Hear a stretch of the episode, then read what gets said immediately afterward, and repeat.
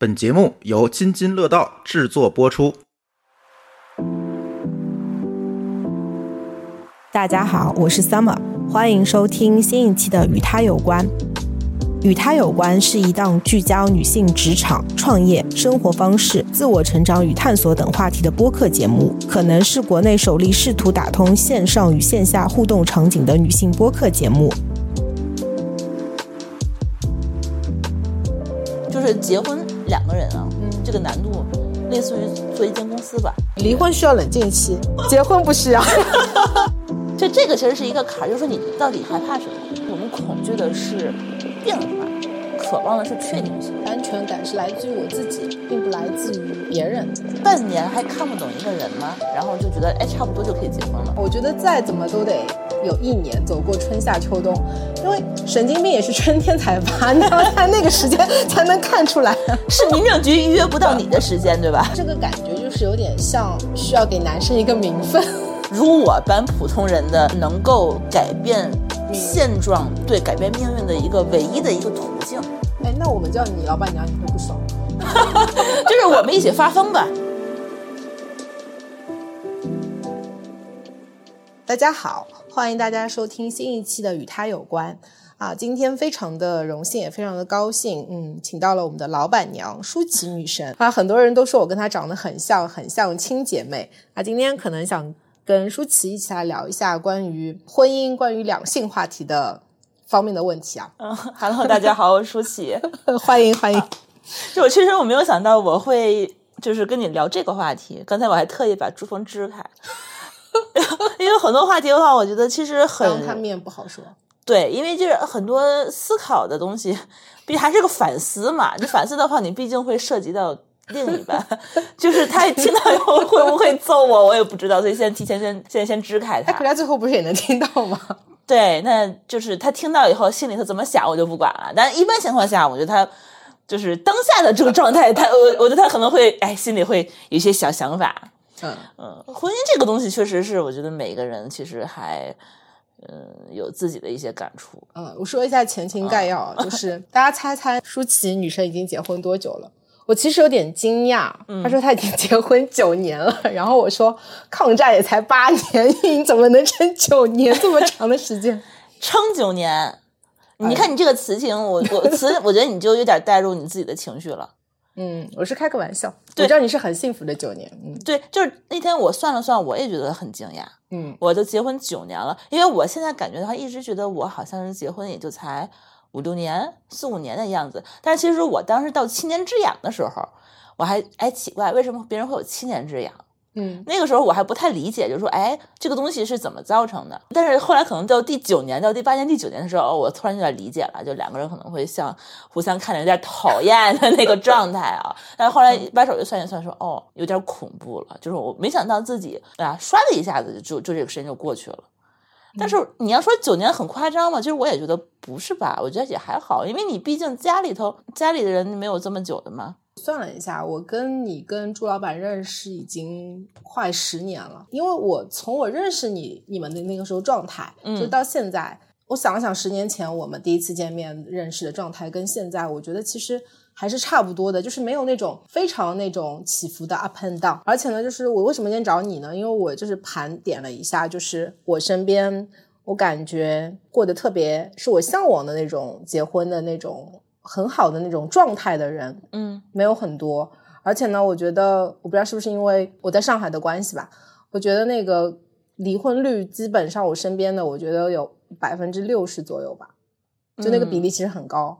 因为有很多朋友都会觉得说，民政局公布的超过百分之五十，可能他们都会觉得是有点虚高了或者怎么了。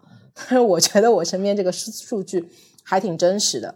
所以今天是想跟舒淇聊一下关于要不要结婚这件事情。嗯，我其实有点恐婚。其实不是你自己对这个问题好奇，是你自己面临的这个选择，对不对？对，因为前几天他们有出了一期，就是那个播客嘛，就是什么离婚指南。我当时心里一惊，我想，哎呦，我姐来点我，要不要结啊？结很麻烦哈，对对，我觉得，我觉得就是因为我觉得那个状态是感觉很舒服，然后觉得嗯，状态也挺好的，也是觉得随时随地就是都可以去结婚，嗯，但是就是觉得说有点恐惧，那个恐惧是一方面，就刚刚提到周边那个离婚的人非常多，而且那个还有一点嘛，就是我是感觉我是个很怕麻烦的人，因为我那天听了你们那个什么离婚指南，就是讲一个离婚的事情，我觉得好麻烦啊。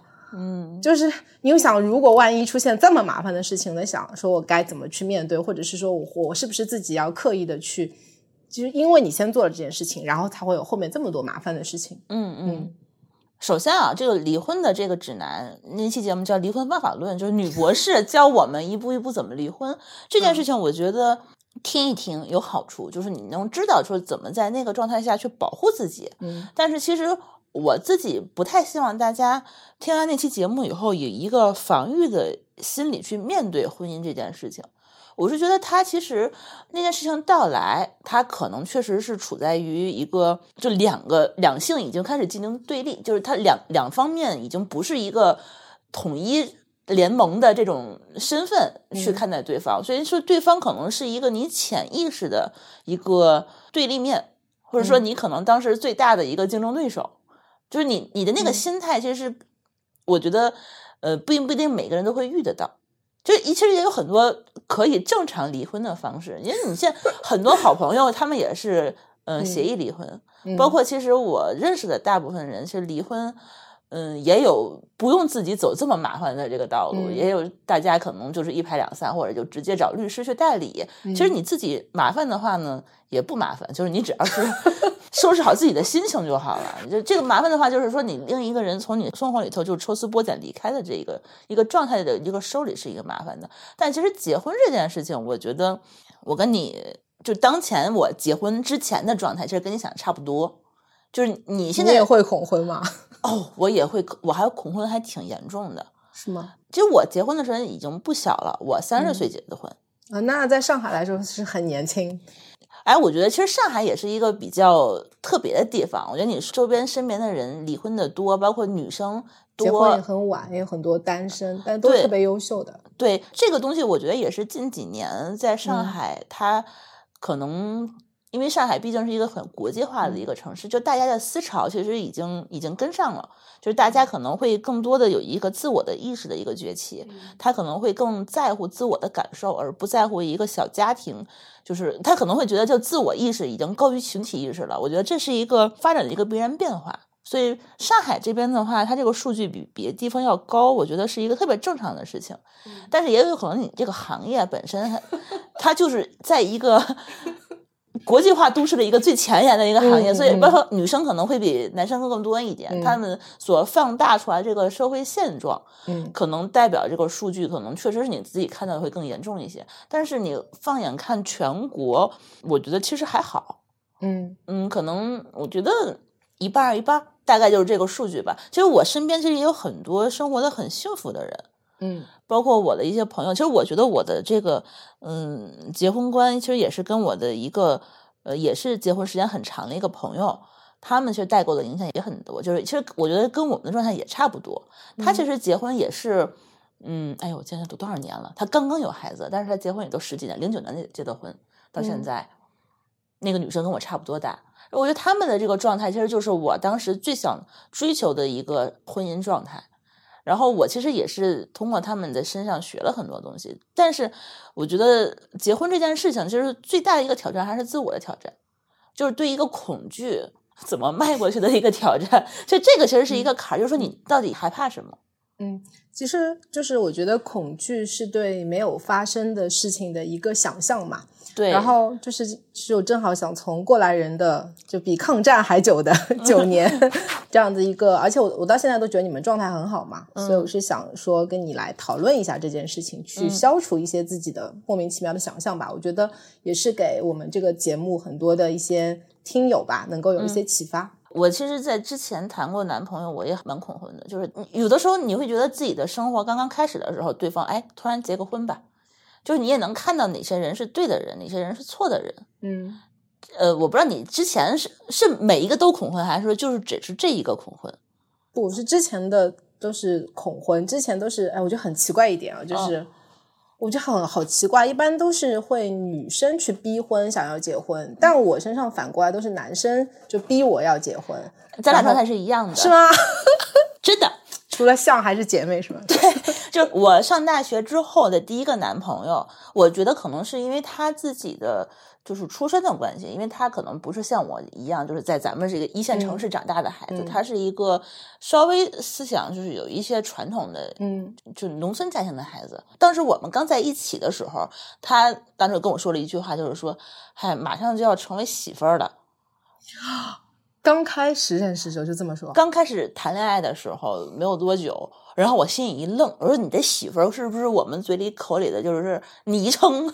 就这个东西，就就就我就很惊讶。然后我我说后来发现不是，就后来我们分手以后，他下一个女朋友也是很快他就他就结婚了。包括我周围的就是一些朋友也是，就谈的第一段感情让我觉得，哎，你不是应该先谈谈恋爱吗？先适应一下吗？他们就不第一个等下就是觉得差不多，嗯，就结婚了。”就很多人的观念，他其实是很让我觉得，就是他的观念是跟我不一样的。包括我也问过一些我的同学们，他就觉得，哎，半年还看不懂一个人吗？然后就觉得，哎，差不多就可以结婚了。所以他们那个时候给我带来的恐惧感，当时是非常让我就我自己能够很明确的感觉到，说，哦，这个是不行的。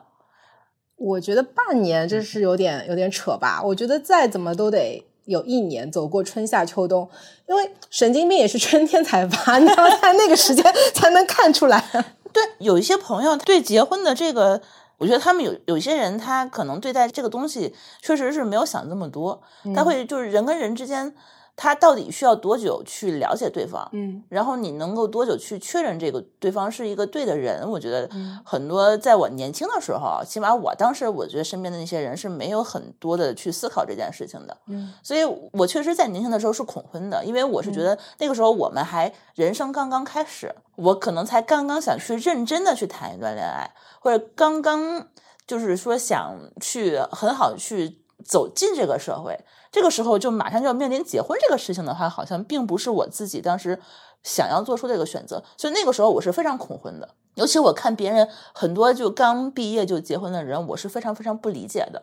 包括我第二段感情也是，第二段和第三段感情，他们都是第二段感情，他他会突然跟我求婚，就在我们莫名其妙，我觉得我们哎是不是可以异地，就是改变一下生活状态，就是异地搬到一个城市居住。这么样的一个改变的时候，对方说：“哎，我们结婚吧。”就是他的节奏总是跟你不搭，你懂吗？我这这个这个东西是不是我？我觉得我们对这个婚姻的认知就不太一样。嗯，很多人可能会觉得，哎，差不多，我觉得你还不错，然后你的条件很适合结婚，那我们就就结婚吧。但是那个时候，我觉得我对一个人的深入了解，其实是随着更多的事情的累积，嗯，包括他怎么去处理一件事情，他的态度。然后他的一些思考的一个过程，包括他平时的一些反应，然后我才能更多的去认识一个人。所以我觉得我后来不再恐婚了，是因为对这个人足够了解了。是因为遇到朱老板了，是吧？对，就是你对他足够了解了。你们是一个，你知道他的下一秒他会怎么反应，包括他的思考的过程，他的路线是怎样的，包括你的一些信任感已经。就你知道，你足够了解这个人，他有什么样的过往，他有什么样的思考的方式，他有什么样的观点，然后有一些什么样的期待，这些东西的话，你都知道了。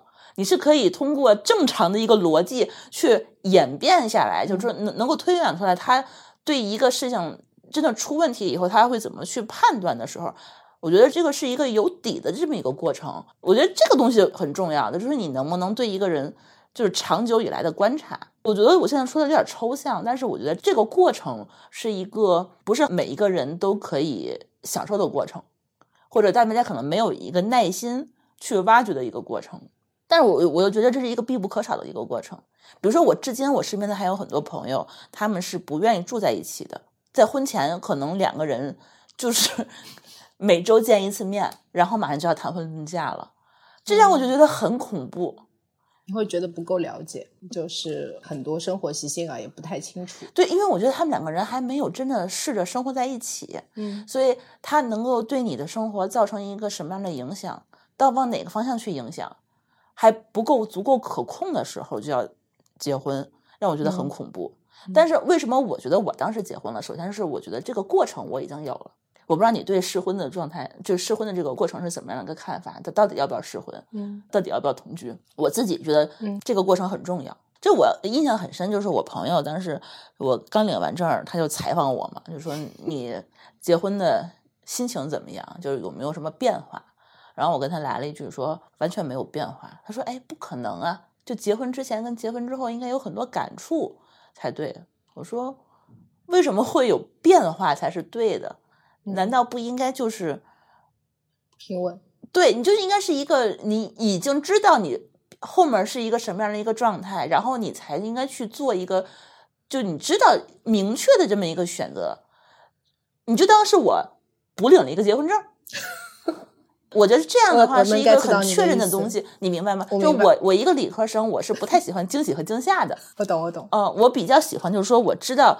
可能有一个 A 方向的一个道，一个 B 的路线，一个 C 的路线，但是我可能在一个斟酌很久的一个一个选择过程中，我选择了一个最明显的路线，然后我怎么去通过各种的一些观察，包括判断，然后我去分析出来的。那这个路线，我觉得理性分析它是最适合我的，那我可能我就会选择它。所以对这一个人的了解的过程中，这个过程我觉得是很有必要的一个过程。包括我不知道你是不是听过一句话，就是结婚其实相当于是一个公司重组的过程。就是结婚两个人啊，嗯，这个难度类似于做一间公司吧，嗯，或者是说你需要付出的很多的这些嗯时间和精力，其实还有一个成本，其实是两个人生活的一个重塑。所以我是觉得我也有一个很很偶然的跟别人不太一样的前提条件，是我们在结婚之前，我们俩一起创业。我觉得这个也是我另外那个朋友就给我带来这个婚姻观，我觉得很大一个震撼。他们那个婚姻能够让我觉得很羡慕的。那个前提条件其实也是这个，就是两个人是一个创业伙伴，就是一个利益共同体。对，因为我是觉得创业它对婚姻的要求就是更高，因为你创业的话，就两个人其实是奔着利益一同去出发嘛。所以说两个人去合作的话，如果时间长了以后，其实你都能够在利益面前，其实很多那个缺点是会被放大的。对，那这个时候这个过程的话，你就会对对方的人。和他的整个的思考的方式，其实是更有一个比较全面的一个了解。所以过了这个两年的创业期，其实我是觉得，如果能够有一个这样的一个共同 工作的一个经历，其实对一个人其实是很容易更全面的了解的。我之前是很反对办公室恋情的，嗯，但后来我其实不是这么反对了。我觉得这个东西是一个挺必要的，就是你看懂一个人、了解一个人的话，其实是一个非常重要的一个方式。所以，所以说你这个人，就这个人你怎么认识的，其实也是一个很关键的一个问题。你是从马路上捡的，就是搭讪认识的，还是说一个从朋友做起？嗯，其实我觉得这个问题就是我们可以把它变成，就是如何确定，就是这个人就是是不是可以结婚，就是可能有几个维度嘛。对。那刚刚其实舒淇讲的这个里面有一个，就是说，呃，首先就是他跟朱老板可能先是。工作上认识还是朋友，反正就是有个很强的熟悉感。对，然后通过就是做事情当中，就是你们可能在这里面有很多，比如说在利益面前，就是可以看到这个人的性格呀，或者这个人的一些大局观啊，或者一些三观之类的，他是不是跟你匹配？对，对吧？你看，我们应该是从朋友先开始做起。那个时候，我认识他所有的前女友，认识大概呃两三个吧。就是你想，我们认识很久。我刚毕业我就认识他，所以那个时候他在升级换代的过程中，其实你也能够看到他对感情的一个变化，对感情的那个态度。他面对分手的时候是什么样的态度？因为这个时候其实是两方面的人其实都会稍微有一些比较丑陋的一面嘛。那个时候你就能够知道他到底对待感情是什么态度，他追求的感情就理想的感情是什么样子的。嗯，包括他希望在感情中和在婚姻中得到是什么东西，其实是能够有足够的了解的。嗯。然后你也知道他大概的择偶观，就你他会反思，他是不是有在反思的这个过程，嗯，对吧？你是否真的是生活里有一些不堪的事情？因为那个时候，其实如果是朋友之间的话，你会能够知道他其实呃生活里一些其他的问题。嗯，我觉得这个是很好的一个观察者。嗯。而且我是觉得这是一个互相信任的基础吧，就是包括后面我们在创业，也是因为从朋友觉得，哎，我们可以一起共事，去一起创业，然后一起做一些事情，一起做一些我们自己觉得应该可以改变现状的事情，比如说自己都比较喜欢从事的东西。我觉得这个是从朋友开始更近了一步，然后在创业的过程中，经过了两三年，哎，觉得这个人确实是很合适。当然，肯定是创业过程中没有想过那么多啊，但也是一个一个非常偶然的一个契机，就是哦，那我们其实是可以一起生活的。我觉得这个也是，就是关系层层递进的这么样的一个步骤。其实很多人都很奇怪，我们是怎么认识的？就很多人都会问我这个问题，我也不知道为什么他们都会对这个问题感觉好奇，可能就觉得觉得遇到了合适的人。可能不是一个很高的一个概率吧。对，这个我很同意。就是在茫茫人海中，你要找到那个非常适合你的人，这件事情其实是有概率的。而且我觉得，如果能够找到的话，是一件非常幸运的事情。这个我完全能够感同身受。然后呢，我想跟你讲的今天这个事情的前提是说，之前的那些男朋友，我是觉得说我会有点就是恐婚。我很同意你刚刚讲的那种感觉，是我觉得说。可能是我潜意识觉得说，嗯，可能还不是就是这么了解，或者我觉得还不一定是我喜欢的人。那这件事情就相当于说，很多人都在讲自己的人生算法嘛。那我觉得人生算法的前提是你要有很多你的数据嘛，你的信息嘛，就是说你的样本量得足够大，你才能知道你到底喜欢什么，不喜欢什么。我觉得是这个点。然后我觉得现在吧，可能随着我年龄增长嘛，我现在觉得我现在的遇到的这个人，我觉得是。我非常确定，就是说是很适合我的人，嗯，但我今天的那个所谓的恐婚，我觉得跟我年轻时候的恐婚是不一样的。嗯，我现在是恐婚，是是在想说，因为我现在觉得状态非常好，我觉得可以随时随地领证。但是我在想，就是说，就是说，因为你在想那件事情是你领跟不领，你现在状态都很好。那如果我不领的话，就是就是这样；如果我领的话，就是说，万一后面又是有什么各种，因为事事物会不断的变化嘛，会万一什么。离婚啊，或者怎么样啊？就是说会有这样这样的一些小的担忧，所以我这期是想跟你聊聊，就是你其实现在缺缺少一个领证的一个理由，对不对？因为我现在是觉得说领跟不领的感觉，我觉得都没有差很多，因为我觉得现在状态也很好嘛。嗯，我现在就怕说。就可能我，所以我前面就说了嘛，那个离婚指南是不是姐在点我呀？就是 在给我敲个警钟。我觉得纯纯粹是一个意外吧。就是我是觉得，首先要确定的是你对这个人是否可控。嗯，我觉得也不是说你真的是要控制他，或者要 PUA 他，而是说你知道他的行为是正常的，还是会往发疯的途径上走。就是你对他的是否有足够的认知，这一步是一个不可。嗯，愉悦的这么一步，我觉得就是有的时候，我觉得我们恐惧的是变化，渴望的是确定性。对，就是在我们年轻的时候，我觉得对自己更不可控，包括对社会不更更不可控的时候，我们是需要结婚的，我们是需要一个确定性的，我们需要有一个安全感。所以那个时候，我觉得年轻的人是很容易结婚，是很容易冲动结婚的，也是因为这个东西，我们可能需要寄托于婚姻带给我们一些这些改变或一些确定感。所以这个时候，如果有一个确实是人，他愿意给你一个承诺，或者是愿意给你一份确定感和安全感的话，我相信我们一般的女生其实对幸福的向往的这个生活，其实都不会有抗拒的。嗯，但我觉得现在的问题是，我觉得我自己的安全感是来自于我自己，并不来自于别人。所以我觉得这件事情就，所以你觉得改变的可能是你，而不是他。我怎么跟你说呢？就是这个感觉，就是有点像需要给男生一个名分啊。就是他想结婚，然后你觉得你是在妥协吗？没有，我是觉得结不结都行。就像你买个房子一样，你你可买可不买的时候，你就会觉得说，哎，我是不是一定要去买？其实还是那句话，就是说你们可能存在的冲突点会是哪里？可能会导致你们离婚的点是哪里？就是在结婚之前有没有一个大概的一个评估？你可能知道你的问题是什么，会引起你们的矛盾。我觉得没有哎，你觉得都没有吗？都没有，嗯，就是随时随地可以去领。嗯，只是我觉得我好像是不是因为太理性的人不太容易能结婚，就是有这种可能性的。我确实觉得结婚是需要有一些冲动和一些感性的成分在里面。但是你知道为什么我当时觉得觉得这个人是可以结婚的？是因为我在跟别人交往的过程中，我会觉得我自己是一个理性的人。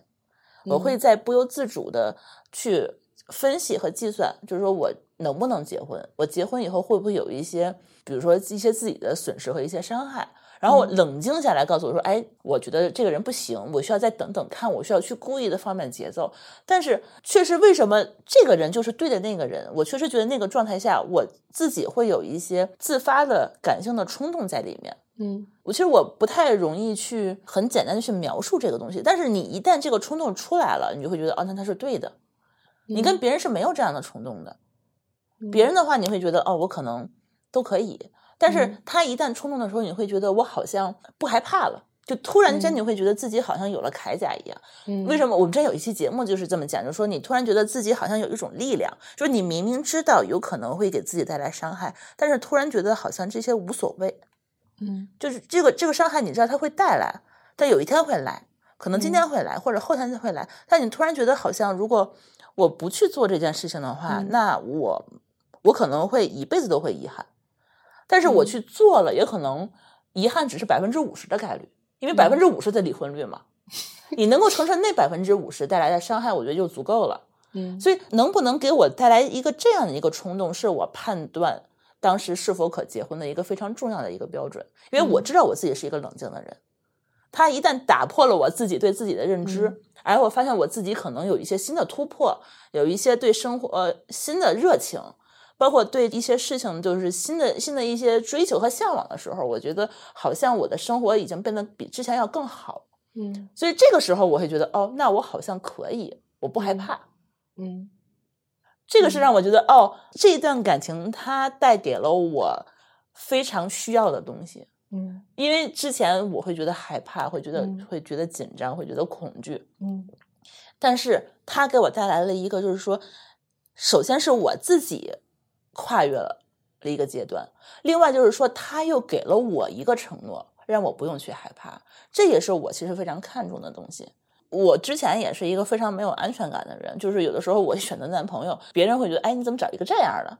但是我给对方的理由就是说，我觉得他不会离开我，可能是我当时当时当下的那个年纪和那个心态，会觉得自己可能还是稍微有一点点的软弱吧，就是需需要别人给我一些安全感，但是。在那个当下的时候，我会看别人看男生，或者是看看未来，我会都会觉得有一些很飘忽的这种感觉。但是你看到他一对一段对的感情出现的时候，因为你对他足够了解了，他有愿意给你出一个承诺，给你一个安全感的时候，这个时候你的状态其实是你能够自己能明显感觉到是是一个这样的一个状态。嗯，我不知道这个这个东西应该去怎么说，但是我也觉得很多人可能会 diss 我，就是说这个安全感应该女生自己去找。我我能 get 你的意思，我觉得我现在的也能给我就是你刚刚说的这种感觉，嗯，所以我觉得我这么理性的人，我甚至那个就是之前在小程序上去预约过登记结婚，真的还需要预约呢。对呀，好久不结婚了，我都不知道，以为就是直接 walk in 是吧？哎，我我以为离婚需要预约呢，我不知道结婚不，离婚需要冷静期，结婚不需要，但结婚需要去那个小程序上，就民政局小程序上去预约。呃，然后我觉得就是这个事情就很 tricky，你知道吗？我太热爱工作了，之前就是预约好嘛，就是你是良辰吉日啊，就比如说五二零啊，或者什么九月九号啊，八月八号啊，这种是什么吉，或者是你算黄历有很多吉日嘛。而且那个上海的民政局是周一到周六才开，周日是不开的，然后遇到什么节假日也是不开的。你是很忙吗？连领证的时间都没有。对，然后就是预 约不到，是民政局预约不到你的时间，对吧？这 个对，就是就是预约，就是把你想结婚的话，这都不是问题，你知道不是，我真的就是预约了，预约了，然后就是突然之间要出差，然后正常的女生是不是应该就是说把出差取消，然后去领证是吧？因为好不容易提前约上的嘛。然后我的选择是说把小程序里面这个时间给 cancel 掉，去释放掉，然后我去出差。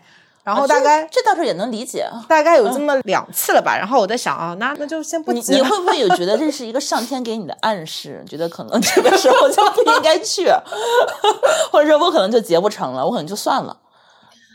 没有，就是当时就是觉得说，就是工作更更重要一点吧。但后来有一次，就是过了，就是前段时间吧，就是外婆去世了，然后九十一岁她去世了。然后那天我的想法是什么，你知道吗？就是我觉得。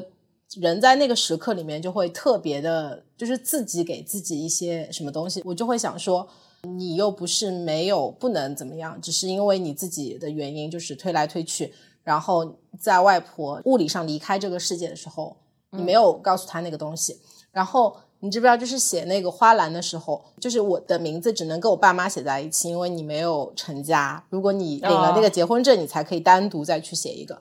然后我当时就觉得，当时我是有点那个的，然后就是直接给他打电话，出来打电话说我外婆去世了，我说我很后悔，就是什么，就是当时什么，因为出差就没有领啊什么的，就是没有给他一个所谓的圆满的感觉。然后他跟我说，那走，马上就去领。然后。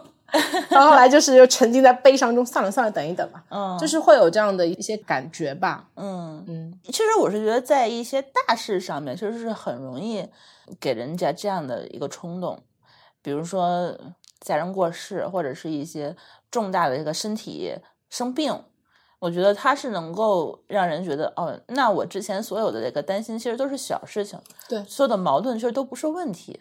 所以有的时候会觉得说，那。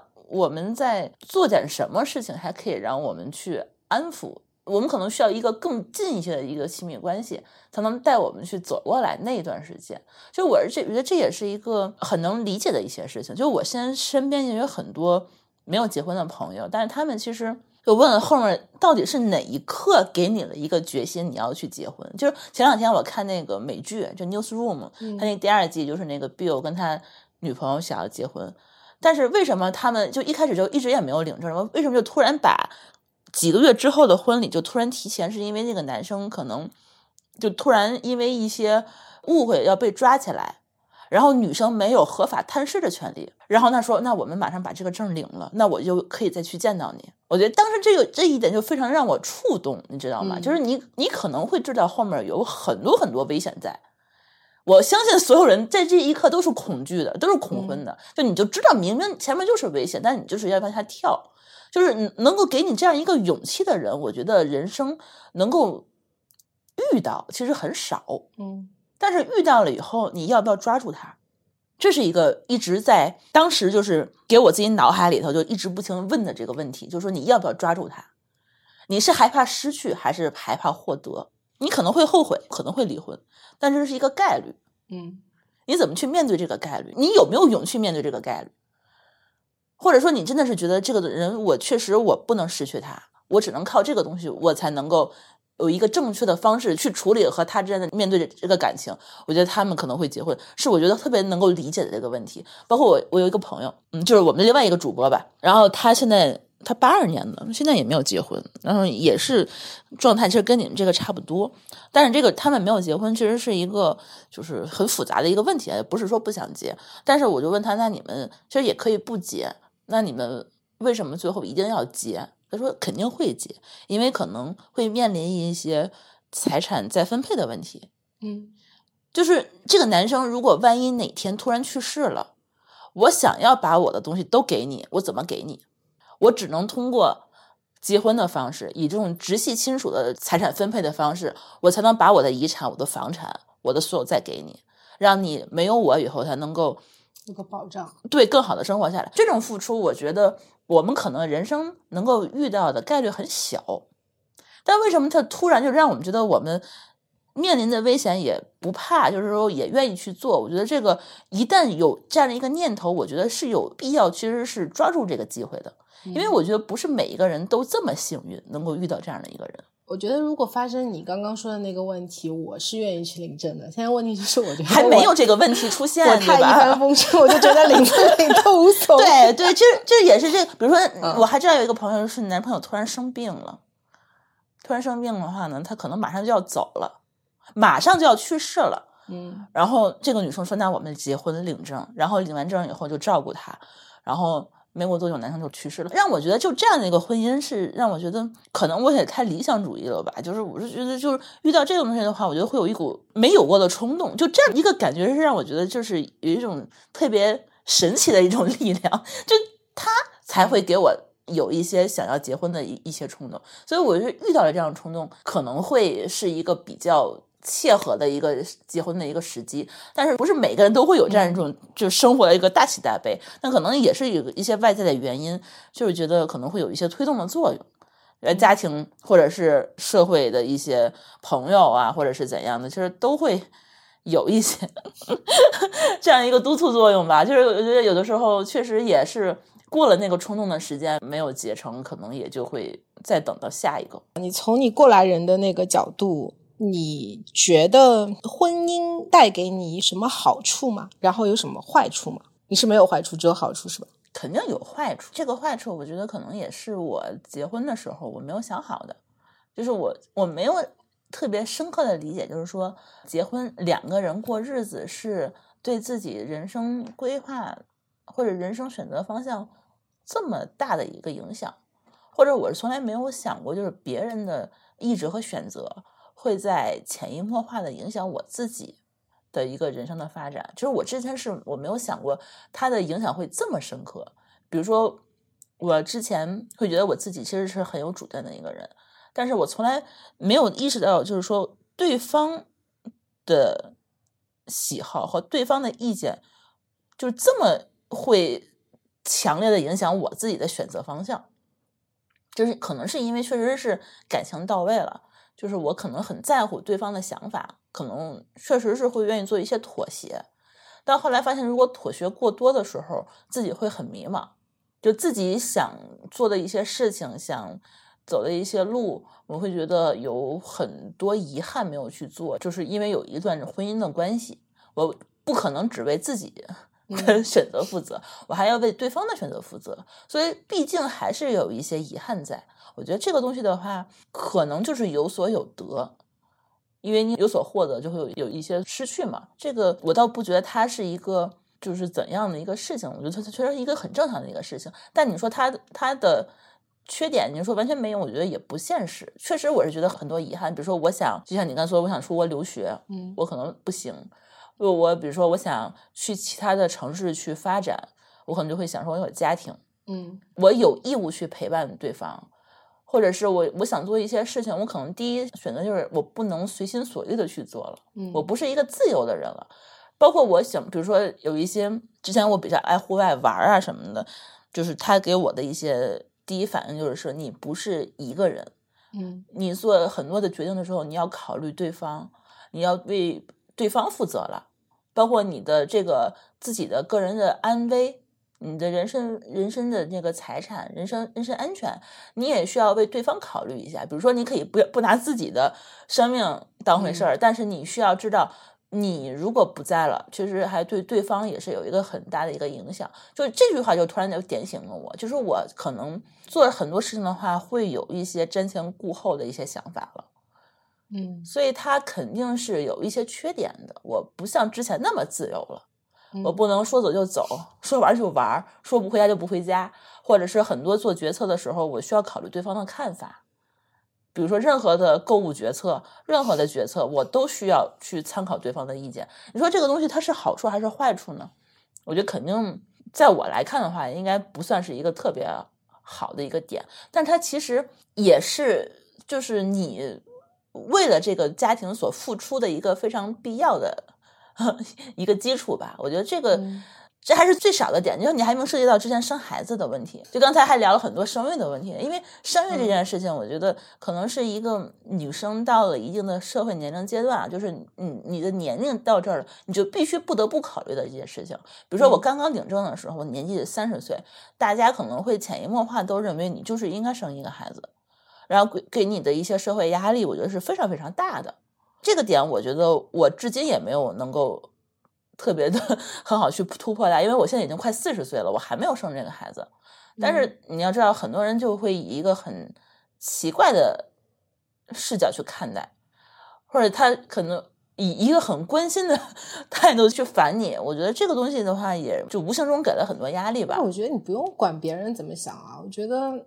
就是结不结婚、生不生孩子、什么时候结、什么时候生，其实都是我们自己的选择、自己的决定，跟别人没有关系。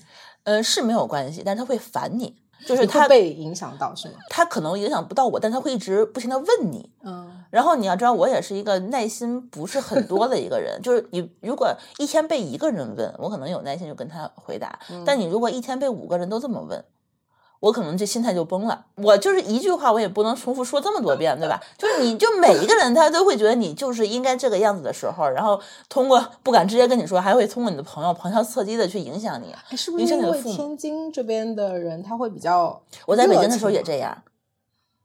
那那我觉得，那我不得不说，我觉得上海人民比较有边界感。对，我觉得可能是有这么问。你的所在的这个城市，可能确实是大家还好，或者是因为你对，或者是你因为你身边的朋友离婚的比较多，所以就就还好。但是你要知道，我们我们当时所处的那个那个环境，就是哎，我也不知道是不是 IT 行业，他那个。男生都比较稳定，就是他的婚婚姻状况都很稳定，他们都很早婚早育，大家都觉得对对此就是觉得尝过了很多甜头，所以他们就会以一个过来人的这个这个心态去影响你，就你真的很烦，你也知道他是出于好意，但是你又不能跟他翻脸。明白明白，我能 get 到你说的什么意思。嗯，对我觉得另外的让我觉得自己其实一直不爽的一个点就是我有了多了一个社会身份。就是我是某人的太太，嗯，就是他别人认识你，可能不是因为你是你而去认知你，他会给你打上一个标签，你是某一个人的太太，你是某一个人的妈妈，或者是怎样，就是你不是你自己的，他对你没有认知，或者是比如说他的朋友会潜移默化的时候会把你当做一个别人的附属去认知你。哎，那我们叫你老板娘，你会不爽吗？有的时候会，我收回。这这个这个东西的话，为什么为什么不能叫你老板？我我明明是公司的法人，对不对？对不起，老板。对，有的时候真的是，嗯，因为我印象特别深刻，我刚结婚的时候，嗯，我的很好的朋友就问你为什么还要工作？为什么不能去当老板娘？他说：“我好希望别人可以养着我，就是你明明可以躺平，你为什么还要出来创业？就很多别人理解不了的事情。我我甚至现在，比如说我买一些手机、买电脑，或者说我们家之前买辆车，他们都会潜移默化认为，就说啊，老公给你又出钱，我为他的钱包心疼。他们会潜移默化就是说，你你的这些所有的这些东西都是别人赋予你的。”就是在一个朋友圈子里的讨论的时候，他永远看不到你的这些个人的努力，他会把你附加在另外一个人的身上，这是让我觉得非常非常，嗯，有的时候我会忍不住跟别人争吵的一个点。如果我这个钱都是我自己花的，我不赚钱吗？我没有工资吗？我不能养活自己吗？然后有的时候可能是甚至家里的一些经济的压力都是我去。去弥补了这些问题，但是别人不会这么认为，他们还是会以自己的那套框架理论去看待你们的这个家庭。所以，尤其是像我这个，当时我我觉得我已经其实不算一个很传统的一个女生，但在这个过程中，我还是会受伤。我完全能明白你说什么，但是我我觉得不用去理会他们。那我从来不理会别人这种这种东西，就是我不会理会，但是我会会怼，但是你的不爽还是会在，那个会，对你那一瞬间的，对你你的不开心，就是你这一瞬间的话，你还是会上头，就是你可以不理会，但是你这个情绪你是没有办法很快就能疏解，因为这个东西的话是你控制不了别人去怎么想，你只能就是说我自己该怎么做怎么做，就是你老公知道，你的朋友知道就好了，但是你永远没有办法成为他朋友里的朋友。我我我能懂你意思。对，有的时候其实我很想做一些去标签化的东西，比如说我在做创业的项目或者做一些事情，我希望就是大家能看到的这件事情是我的思想，我想要做的，我的理想，这是我的事情，我的节目或者是怎样的，我的一个观点，我的一个态度，而不是说哦，这是老板娘啊。这一集大家都知道了啊，我们那个不能不能喊舒淇老板娘了。就是舒淇，但是我是觉得可能是因为我们两个人总是一起出现，对，所以它带来了大家很多，就是说你们两个人是一体的，这个是好处，但是可能会有一些侧面的一些其他的一些影响。我觉得这个东西我是能够理解为什么会出现的，但是 呃不爽还是不爽嘛，这是另外一个问题。这个婚姻我觉得坏处其实我觉得还好，就是如果真的是一个一段非常正确的婚姻的话，我觉得还好，但是如果是一段。扭曲的或者是不正常的婚姻，我觉得带给来别人的这个伤害，其实应该是很多的。因为你在一段亲密关系中，我觉得最大的伤害就是来自于对方嘛，他能否像你自己一样对自己足够的 呵护，或者是足够的理解，我觉得是一个非常不可控的一件事情。包括是否会有一些精神控制在里面，我觉得都是有可能的，会强加一些对方的意志，然后可能呃会有一些所谓的牺牲。我觉得这些东西可能在每一个婚姻里面都是一个不可避免的一个过程。但我要说多了，你是不是该不不不？其实我听下来，那个我很冷静听下来，我其实觉得你说的这个婚姻的刚刚讲的这个坏处嘛，嗯，其实我觉得你可以一分为二的看这个问题，嗯，我觉得也不完全是一个。一个坏处吧，嗯，比如说刚刚举的那个例子嘛，就比如说可能你想出国留学或者出去玩或者干嘛，但是你会惦记到就是你就是家里还有就是另外一个人，你不是一个人嘛，觉得会让人更加的，就是说考虑一个整体嘛，就像婚姻，好的婚姻其实就是一个利益共同体嘛，你们应该是一起的，包括你刚刚我们刚刚戏谑的说老板娘这个事情嘛。那我觉得，其实你们两个人给我的，包括给我和我们身边其他周围朋友对你们的感觉都很好，是因为我觉得你们两个人那个状态非常好，就是你们是真的做到了，又是生活的伙伴，然后又是精神伴侣，然后又是创业的利益共同体。我觉得这个是其实是挺好的一件事情，但是不可避免当中会有一些其他乱七八糟的人。就是你就把它当成不重要的那个的人，他们可能会有他们的框架去定义你啊，或者怎么样。那这个事情我就就 let it go 就好了。但整体你给我的感觉不是在说这个婚姻的坏处，听下来没什么坏处。对，我觉得可能也是跟我们两个人就是做了很多工作，或者是做了很多就是避免出现问题的一些事情。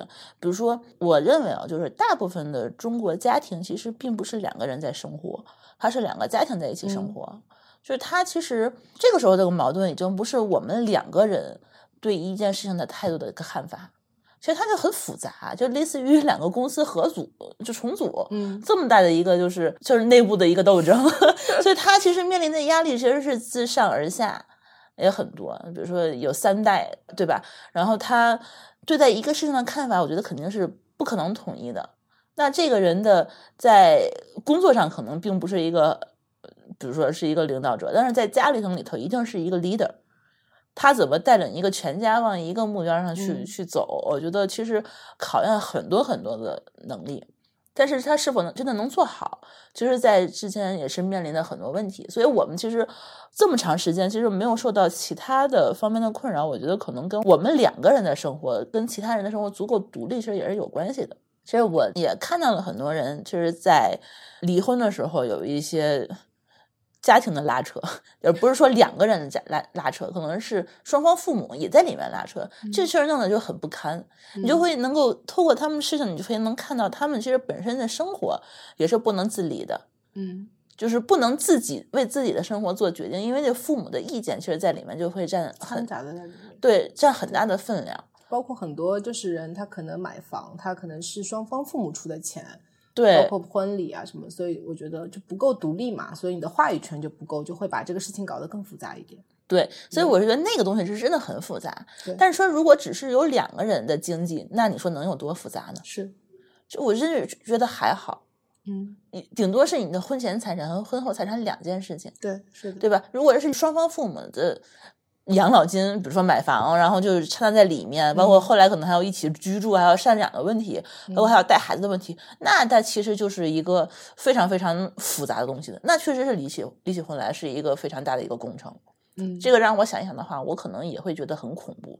所以我们为了避免这个恐怖的话，我们就保证了就是我们的生活是一个绝对独立的一个状态，也没有跟双方父母一起居住，也没有让对方父母去。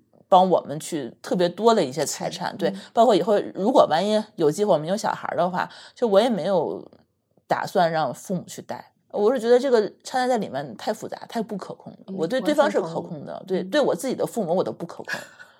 对我们没有人能控制我们自己的父母，对吧？因为他们想控制 你，对吧？你不能控制他们。所以这件事的话，你想想的话，我觉得可能还是需要避免一下的。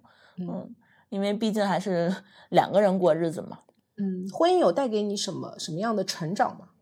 因为你毕竟已经结婚九年多了。哎，我觉得这件事情也是一个特别值得反思的一件事情。就是首先啊，我觉得两个人，嗯，为什么能结婚，肯定是他得从朋友做起，就是可能会知无不言，你可能会需要对方对你的生活可能有一些理解，或者一些必要的时候给你一些建议。所以说，对方的有一些能力或者一些阅历是可能会互补，会更好一些。就对方肯定是你在对方的身上看到了一些你对未来生活想象的样子啊，你觉得这是一个自己可能勾画出来的一个美好的一个愿景，那你会跟他结婚。所以说，他对方肯定是有你一些你自己没有的东西。所以在这个过程中，其实是在交谈的过程中和生活的过程中，又会潜移默化的去学习对方处理一些事情的一些态度和方法。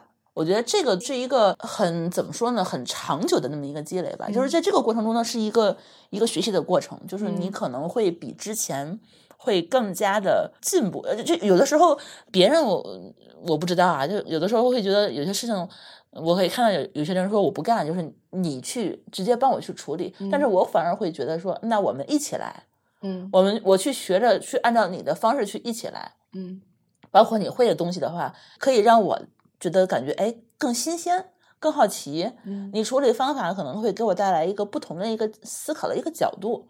我觉得这是我觉得呃我非常在生活中很看重的一面。嗯，就是两个人能不能给对方带来一个新的思考的点，嗯，和一个新的新鲜的一个世界，我觉得是让我觉得很期待的事情。因为一个人生活和两个人生活，你肯定希望变得更好。对对对，更大的一个世界，你才会喜欢这个世界，对吧？你才会喜欢这个婚姻。所以我是觉得两个人其实还是有一些互相能够给对方惊喜和意外的东西，嗯，是我非常看重的。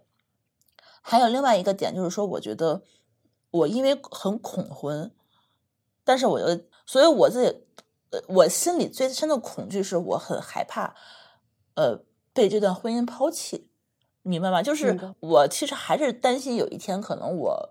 这个婚姻可能没有办法持续的时候，我可能会，我不希望自己是被落下、会被抛弃的那一方，所以在这个过程中，我其实会潜移默化的去完善自己，嗯，去学习很多东西，去赶超，就是我不希望自己是原地踏步的，你希望是共同成长的，对，因为我对这件事情的担忧其实是非常非常大。我我可能这个这个安全感也是，我觉得可能是潜移默化就一直都有的，所以我我很担心，就是说，哦，万一就是被嫌弃了，或者是怎样的，你是一个可有可无的人，你是一个跟不上对方脚步的一个人。明白，我能 get 到。我不希望自己变成了一个保姆，或者是一个就是只能 照顾家的这么一个就是贤内助。我希望自己是一个跟对方平起平坐的一个人。嗯。所以说，当对方他一直有进步的时候，我是自己逼着自己，其实跟他一起走。所以我很担心自己会变成一个落下的那个人，这个是我自己潜意识里的一个紧迫感，所以也就造成了自己，我就不停的去学习，嗯，不停的去成长。所以我觉得这个东西的话，你回头再一看的话，我确实在这么长时间的过程中，我其实积累了很多。这也是我觉得。嗯，能够在每一次成长的过程中，两个人往前走的过程中，能够发现很多自己给对方意外的惊喜，或者对方给我的惊喜，也是在这里面。对我这边要跟大家说一下啊，就是我们那个舒淇。他绝对不是什么传统意义上我们前面戏谑的说老板娘，他会的东西可多了，从什么商务谈判呀，然后内容策划呀、运营啊，就是我们刚刚还在开玩笑的说，简直就是那个服务是一条龙，他就是那条龙。他其实会的可多了，但是我没有想到是因为 你会就是有这个紧迫感，然后你你会想要去学那么多东西。嗯，跟对方保持一样的那个，对，因为你会知道，就对方对这个婚姻的期待是什么，他可能不希望自己找一个免费的保姆，他是找的，他希望找的是一个志同道合的人生伙伴。对，所以我可能也会因为对这个 这个标准很高，所以就是也希望自己能够达到这个要求吧，或者说我自己本身对自己的要求就是这个样子，所以他我一直隐隐约约有这样的一个。紧迫感在心里头，我也就不知道是好是坏，总觉得自己其实需要保持一个可以随时离开对方的一个能力。嗯，虽然说我我现在这个状态很好，但是说我也没打算离婚，但是但是我这个能力，我觉得我是一直在学习的。对这个，我觉得其实不管在什么状态下，都应该要让自己就是保持一定的能力吧。嗯，不管是经济还是精神上的一个独立性，让自己有更多的选择权。对，这个我觉得我是我是一直也这么认为的。对，就因为你也知道，就是我们恐婚，就是恐惧的，就是说有可能会离婚。所以说，但你把自己都准备好了，就是这一刻真的到来的时候，我觉得可以。不这么可怕了，就是你，你在这个选择过程中，你在经济，起码是在经济的选择过程中的话，你不是这么的有牵绊，或者是有这么的压力。我觉得你，你给自己的这个，嗯，选择的可能性会更大一些。嗯，所以这个时候，我觉得也就没有这么恐惧了。比如说，我自己确实看到了很多朋友，他不能去离婚，嗯，他处在一个婚姻里。嗯，一个半死不活的一个状态，让我看着很可惜。他也不开心，他也不能离开，就是因为他其实经济不够独立，或者他自己他自己不够强大。对，他从自己的能力上到自己的思想上到自己经济上每一方面他都不够强大，他走不了这个状态，我反而觉得是最恐惧的。同意，完全同意。我就是觉得，如果就是说，当你。有很多选择的时候，你会觉得你的人生是非常好的，因为你选择权在自己手上。但是如果像出现了这种又离又离不了，然后经济又不够独立的时候，会觉得说会有一种很无可奈何的感觉。对，这个感觉很不好。所以说，你到底恐惧的是什么？恐惧的是离婚吗？我觉得每个人，我觉得可能恐惧的不是这个，恐惧的是生活的不幸福，对吧？这个并不一定是在婚姻里面不离婚，它就是幸福的。所以有的时候离婚这件事情真的是，你说我结婚这么久九年，完全没想过吗？我觉得也不太可能。你这毕竟还会吵架，吵架的时候还会上头，上头说老子不跟你过了。你这个话，你肯定还是有的时候会觉得啊，事不过三。你真这样的话，我可能就会想说，我真的是离婚的可能性有多大？之后你就会计算说，那我可能还。缺哪一点，我需要努力的去补上它。然后你这，你这，其实你也会给对方一个压迫感呀。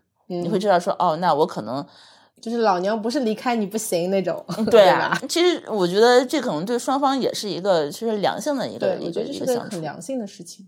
那这个你说是婚姻带给我的。呃，好处嘛，我觉得可能是这个人，但他不一定是这段婚姻带给我的。嗯，但他其实确实是包括在婚姻里面，其实我觉得很复杂的这样的一个过程吧。就是有个潜，也是有潜移默化的成长。对，嗯，我觉得这个我觉得是比较看重的。嗯，对。但是我觉得很多人他可能觉得，嗯。这东西不靠婚姻也可以有，比如说生个孩子也可以有，对吧？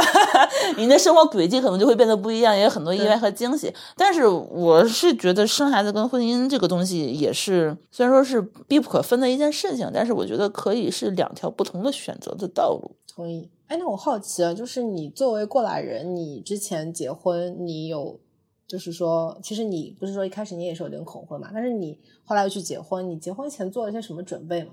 你说哪方面的准备？就各种准备啊，就比如说有没有婚前买房呀，然后没有去做什么登记啊，或者去查一查什么各种排除风险啊什么？没有哎，完全没有哎。我买房是我们结完婚以后两年才买的房，我甚至觉得当时我可以就结婚没有房，这是没关系。我觉得这这个我觉得倒是还好，因为现在也很多朋友都结婚都没有房就结婚了，所以我也不觉得买房是必须的。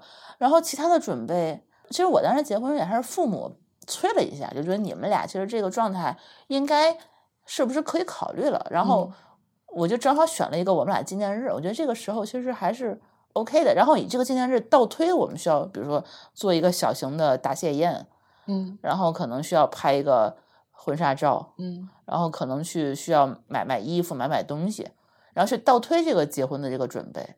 那具体的其他的准备还真没有哎。好的，那我必须要跟你讲一讲，你做了很多准备是吗？我我得做的那个就是一些比较理智的，或者你可以吐槽。不是，就不是跟你说，我不是想约那个，就是那个什么领证吗？我们天津是不用约的，瞎说，全国不一样吗？你好久没结婚了吧？我们当时真的是不用约的，我直接就去了，就 walking 就可以了。对，然后还有点小小的，就是就是因为没有预约，所以差点儿，我当时有有点小突发状况。然后没有领成，但是后来还是领成了，而且我当时去根本连人都没有，都不需要排队，跟电视剧上讲的一点也不一样。哦，我当时我还想过要不要做婚检，但是他是领完证以后给你免费做了一个婚检，但是我觉得这个这个步骤有点奇怪啊。不是，其实你可以先做，然后再检，他们两幢楼就离得很近。嗯，但是你不知道的话，你就会先去领，领完以后他会告诉你旁边有，你会觉得哎，我都领完了，我还做什么婚检？哎，他那个结果还是几周后还是？才能通过网上，我那个抽血嘛，对啊，然后很多东西的话，它不是当场出，它是给你一个网址，让你多久之后去查那个网址的结果。我当时就想，你这边有结果了，我这边婚都结完了，所以我当时觉得这个东西确实是应该在结婚之前其实检验一下。那那上海是可以当场出来的，他是那个上午就是出来，他是两个小时后出结果，然后就在隔壁，然后你就去领。那所以按理说这个正常的 步骤应该是我先提前两个小时去做个婚检，对吧？对。万一有什么绝症什么的，对，还能够提前知道一下。是万一还有什么近亲关系 啊？这个 这是这是偶像剧里面近亲关系，你不就结果也知道好吧？对对。然后嗯，对我要跟你说说我的那个，你肯定会很吐槽的。我有正经的问过对方，你在外面有没有什么私生子之类的？非常严肃认真的问说，确实没有。我说哦，那 OK，这个是还是挺重要的，我觉得。你就只是问是吧？没有去调查。嗯，我跟你说啊，我要跟你说说我我干了些什么事情。然后不是因为他不是那个得得预约嘛，我就预约，我就不是还有一段时间嘛。我想啊，还有就是突然之间有紧迫感了，觉得就觉得哦要预约。然后我干了什么事情啊？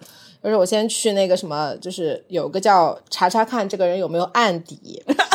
嗯。中国裁判文书网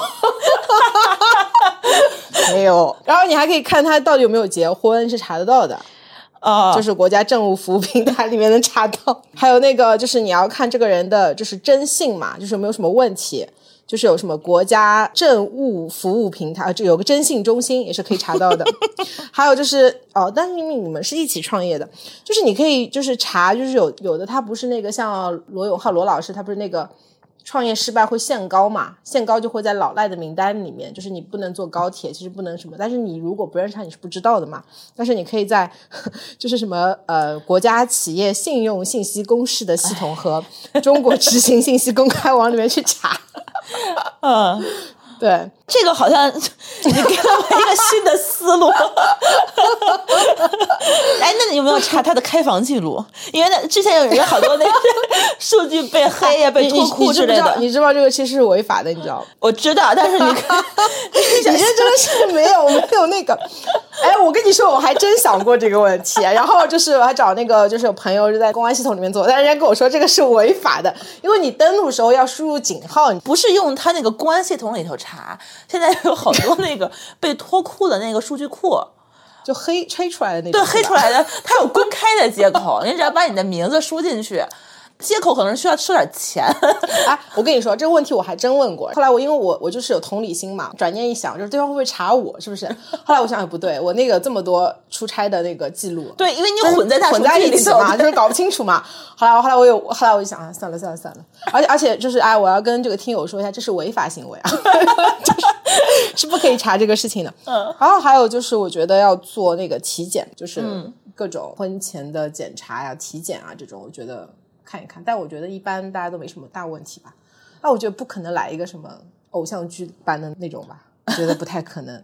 对，嗯。但是我就是觉得啊，这件事，我觉得作为就是我这种比较理性的人，就是去查的这这个东西，嗯。哎，然后我很好奇，就是你有没有去跟他做婚前财产公证之类的？因为我觉得这种事情是他会干的事情。你觉得是他会干的吗？我觉得是他会干的事情。哦，我跟你说，就是他当时跟我。想要结婚的时候，他特别打动我的一点就是他的当时那个公司刚刚被收购，嗯，然后他这个时候提出来要跟我结婚，他的理由就是说我这个财产都是你的哦，我当时就一下被感动了。他没有要求说我们做婚前财产公证，对吧？而是说我愿意把它都给你，就是我的永远有你的一半，因为他对我的印象是一个他是一个很理性的一个人，他就是应该。会分析很多利弊，然后规避很多风险。嗯，但但突然他说了一个这样的话，让我觉得好像他也是有很冲动的那一面，让我觉得就哎呀，我我可能当时也恋爱脑是上头了，就突然觉得说哇塞，那好吧，他都不担心这件事情，而且你要知道那个时候其实。我觉得很多婚姻里面啊，回到婚姻的好处这个这个点，我觉得婚姻是很多如我般普通人的能够改变现状、对改变命运的一个唯一的一个途径。所以这个有的时候，我觉得能够理解有些人去做一些婚前财产公证，就是怕自己有一些损失。但是其实你有时候面对这样的一个对方愿意给你的时候，你是没有理由去抗拒他的。嗯，比如说，万一每天马斯克看上你了，我把我的所有的公司都给你，咱俩结婚吧，我特别爱你。我觉得可能一般人不会有这样的抵抗心理。不，我觉得这是一个态度吧。对，因为我刚刚只是以调侃的方式，朱老板，对不起啊，因为我觉得，因为我觉得，我现在一看到他，我就每次就觉得就是那种就是一个直男，但又特别正经，就是不管讨论什么问题，我就在想，那请问你怎么定义这个问题？我觉得他是个特别理性的人，所以我当时就想，他会不会就是跟你有婚前财产这个事情？然后，但是今天刚刚你给我的回答啊，我对朱老板疯狂的加分。你会觉得他？本来你认识里的他是那样的人，对，但是他突然在你的身上，你会看到他对你的态度跟别人是不一样的。他是有一个很疯狂的一些举动，然后有一些很很感性的一些状态，然后你觉得哦，这个人好像他的状态也对了，就是我们一起发疯吧。嗯，就是这状态很好。我后来就说，那我们就一起发疯吧。那就是这样的一个冲动，然后造成的这么一个就互相影响的这么一个心态。所以这个东西的话，我觉得他可能就是那个时候恰好。我们两个这个对的人有了这样的一个状态，然后我们就恰好就结婚了。那如果我们状态可能不是这样的一个疯狂，我们俩可能就理性下来了。就像我们今天所说，这样就坐下来去探讨，那我们要不要结？但是我觉得那个状态可能就没到，火候就没到。但火候到了的时候，作为一个正常人的话，你不想去去拿到它吗？不想去得到它吗？我觉得这个，我觉得可能在那个当前当前，我是没有办法、没有理由去拒绝他的，我找不到任何理由，真的。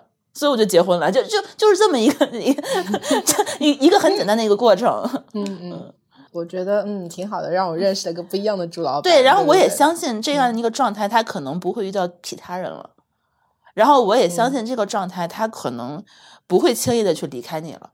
这个确实让我觉得也是，比如说我们就说两个人在一起，应该是两个完整的圆，可能变成一加一大于二。但是我当时觉得是一个非常，就是一个零点五加零点五，就两两个人就是契合在一起了那种感觉。我不知道应该怎么去形容它，就是说的太对了。那你你可能就是两个人需要勇敢的往前迈一步，就是这个样子。所以婚前财产这个东西，我觉得怎么说呢？就很多很多普通人啊，就是他的升迁的捷径。他可能就只有婚姻这一条路，因为我也认识一些朋友，他也也透露过，就是说我可能自己的能力其实是不足的，嗯，我可能没有办法自己给自己带来很好的一个生活，那我能够指望的是什么？指望的 只有靠男人，只能靠另一半，靠婚姻给我自己带来一个想要的生活。我不想去判断，就评价别人的这个生活观到底是不是对是错，但是我确实觉得这是一个普通人可以唯一去选择的这么一个方式。如果真的是有了婚前财产这一步的话，那可能很多人确实是没有办法结婚的。结婚的意义，其实后来我也想过，为什么有些人他去迫不及待的想要去结婚？他可能在这个想结婚那一刻，他本身他就是不平等的，他就是有一方是弱小的，他希望从婚姻里获得一些他之前没有的东西。我觉得这个不是对错的问题，嗯，可能一方愿意给，一方愿意要，嗯，他恰好就是匹配了，所以说这个时候可能就能结婚了。但是很有可能，如果每个人都是这么理智的话，那这段婚姻可能也就不存在了。同意。嗯，所以可能愿意给对方经济上的一些一些提升的这个另一方，他可能从这个人身上要的是另外一个经济上不能换取的东西，比如说一些快乐，对吧？或者是一些其他的一些，比如说自己所想要追求的东西。我觉得这个从婚姻里头想向对方获取这件事情，我觉得并不是一个非常耻辱的东西。就是你看你自己愿不愿意给，能不能给？但是其实我也很支持，就是说，你如果两方确实是一个很冷静的人，然后都是一个觉得自己可能愿意去用这个方式去保护自己的人，其实我是支持其婚前财产的。嗯，比如说他确实就是有一些可能割舍不掉，或者是就是非常混乱的一些经济状况，比如说有父母的钱，嗯，对，有自己的婚前的钱，可能还会有一些债务。这个时候确实是需要进行一些婚前财产，比如说我认识那个朋友，他为什么一直迟迟的不愿意结婚？他是因为他有婚前的债务，他结完婚以后，他不光是有婚前财产了，还是有共同债务了，那那女方还要向他去还债，这个问题我觉得就很复杂。所以男生我不愿意给你这个债务，所以说我不跟你结婚。但是如果两个人做了婚前公证，那是不是就可以了呢？这让我觉得特别那个值得就是思考，就是这个男生提出来了，因为我有债务，所以我要去跟你做婚前公证，所以我们就可以去结了。这让我觉得就特别感动。我 不是说你们做婚前，我我我，嗯，首先啊，我就是我并没有富裕到要去做这个婚前协议，那只是我是因为因为我们两个其实也不存在这些就是所谓的这种巨额财产或者是说债务嘛，嗯，然后我提出这个问题，我只是当时调侃一下，因为我觉得。以朱老板的这种理性，我觉得他是像能干出这种事情的人来，对，所以我就提一下。但是我没有想到这个故事居然是那么的感人。我觉得前面讲到这个婚前协议嘛，因为其实中国人还是蛮忌讳，就是说去做公证啊什么的，因为会觉得说这个。但从理性的角度，我觉得这个事情如果就像刚刚舒淇提到的。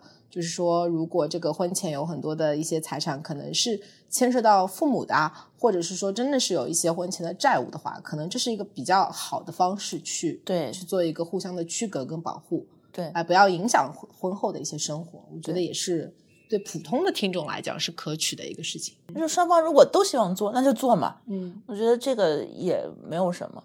好，那最后就是舒淇这边能不能就是在我们那个听友的里面，就是可能就是在想，就是到底要不要结婚啊，或者是说，呃，在对待亲密关系这里面有一些什么样的建议嘛，或者金句，或者上个价值都可以。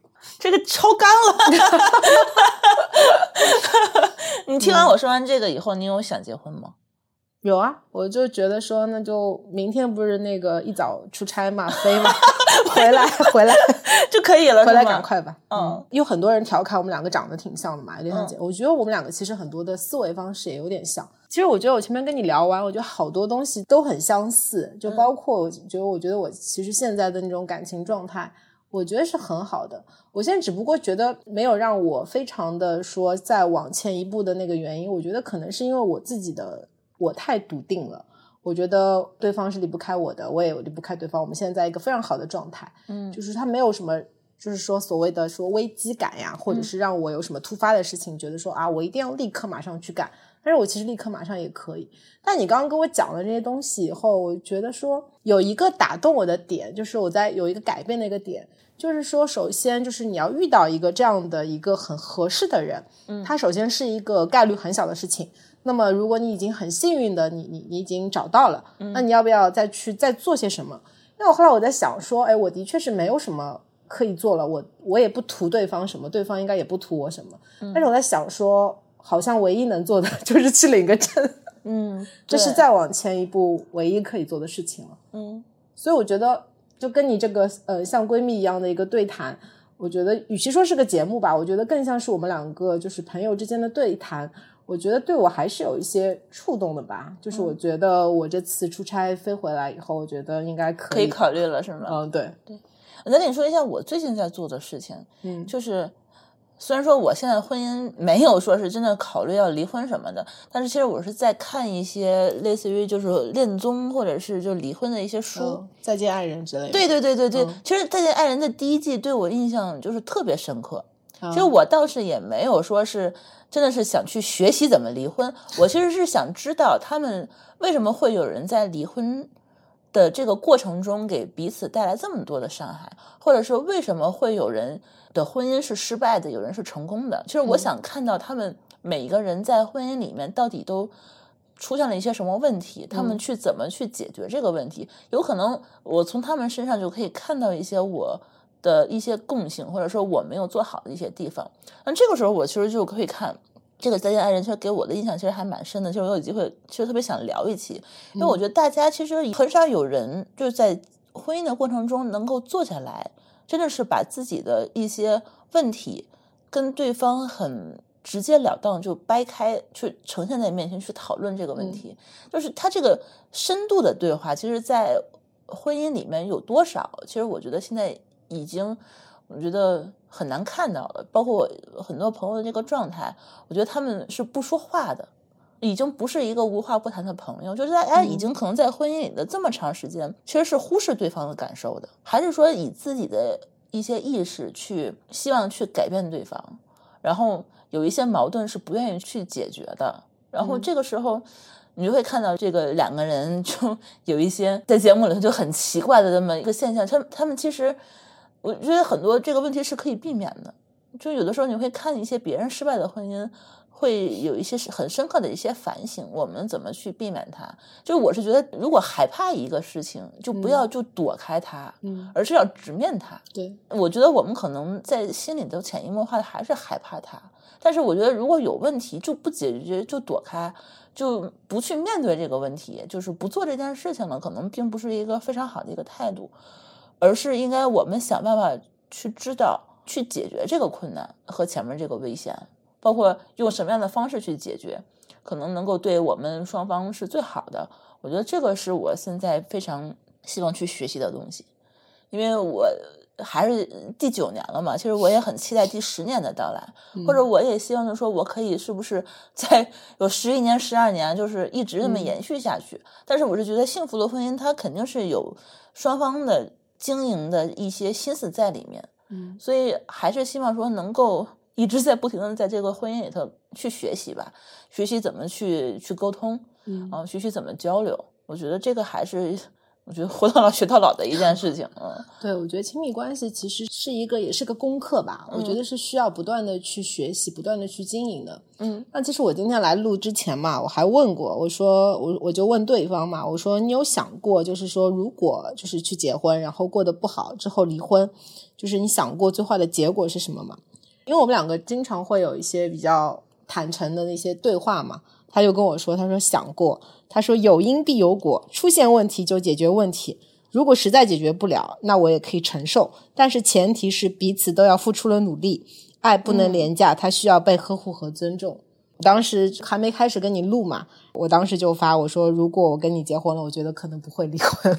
对啊，我觉得其实这个东西，你一旦觉得自己努力过了，那其实后果确实。不受自己所控，但是那个我觉得是已经是能够理解，已经尽力了。那这样的结果，我觉得我自己是可以接受的。而我接受不了的是，那就这样吧，然后互相的就是呃不理睬，或者是就无动于衷这样的这个这个心态，我觉得是不太可取。然后最后我其实是想那个让舒淇吧，就是作为一个过来人，跟大家 聊聊最后一个吧，因为我身边很多比我们更年轻一点的女性群体吧。或者是年轻人嘛，他们会觉得说，因为现在活生活压力很大嘛，就是工作压力很大，就是很多人会选择说不恋爱不结婚，就是自己过自己，因为觉得很麻烦，嗯，或者还有一种说法叫智者不入爱河嘛。然后我觉得来点积极正能量吧，就是跟他们讲一讲吧。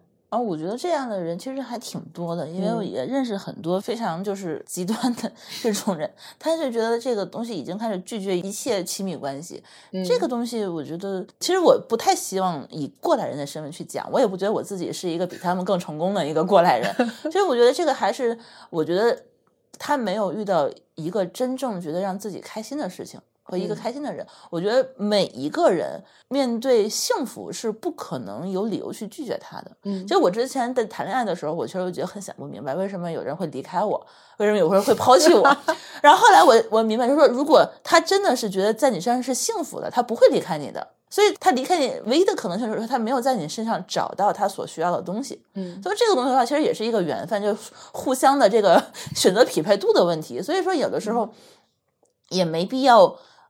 特别强求这件事情，就是你确实是没有遇到他，你没有遇到觉得自己很很有那种冲动去想要跟他走得更近的这一个人。我觉得这个可能就是还是有一些耐心，对。对，但是也不要太绝望，就是不要。制造对立。其实我是觉得有的时候有些人是他这个内心的抵抗 就是一直在，嗯，他是抗拒这件事情，他是害怕的，嗯，害怕的话。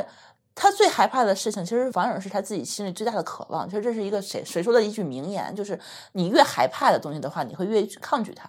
其实这个东西的话，也是看你自己的这个抗拒心理，嗯，是不是能够真的是哪天卸下来了？卸下来的话，你才能愿意去，有可能才能够真的是敞开自己去接受一个新的东西。但如果抗拒一直在的话，那我觉得可能就确实是会错失很多机会。就是也是看自己当时的状态，这个东西的话也劝不了的。嗯，对，我觉得就是至少就是大家还是相信爱情吧，因为我觉得遇到可能就是是一个概率问题，但是我觉得就是要相信它。我觉得这样子可能后面的事情，就是因为我觉得现在的选择很多嘛，不一定是一定要结婚，你也可以自己一个人也可以过得很好，就是非常的多元化。但是我觉得最好就是像刚刚书记说的，你不要去从内心抵触他，对，还是要相信他，对，就这样子可能会比较好一点。好啦，那这期的节目就到这里啦。好，谢谢舒淇啊，以后不要叫她老板娘，都可以了，都可以，开玩笑的啦嗯，好啦，那谢谢啦，嗯嗯，那拜拜，就这样，拜拜。感谢您收听本期节目。本期播客节目由津津乐道制作播出。你也可以在我们的官网 d a o 点 f m 找到我们的更多内容作品。如果您喜欢我们的节目，欢迎在微信、微博、朋友圈等社交媒体转发分享。您的分享对我们而言十分重要。如果您希望与我们互动，可以关注我们的微信公众号“津津乐道播客”，天津的津，欢乐的乐，道路的道。在关注后按提示操作即可加入我们的听友社群。